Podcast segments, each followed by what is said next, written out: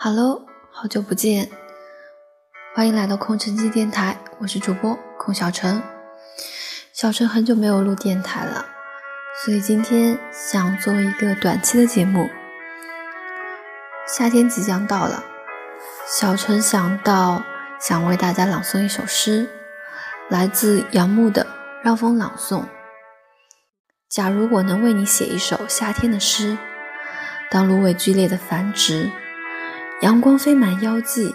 且向两脚分立处横流，一面心骨破裂的时候，假如我能为你写一首秋天的诗，在小船上摆荡，浸湿十二个刻度，当悲哀全覆河床，如黄龙任凭山洪急湍，从受伤的眼神中飞升，流溅。假如我能为你写一首冬天的诗，好像终于也为冰雪、为缩小的湖做见证，见证有人午夜造访，惊醒一床草草的梦，把你带到圆圆的省份，给你一盏灯笼，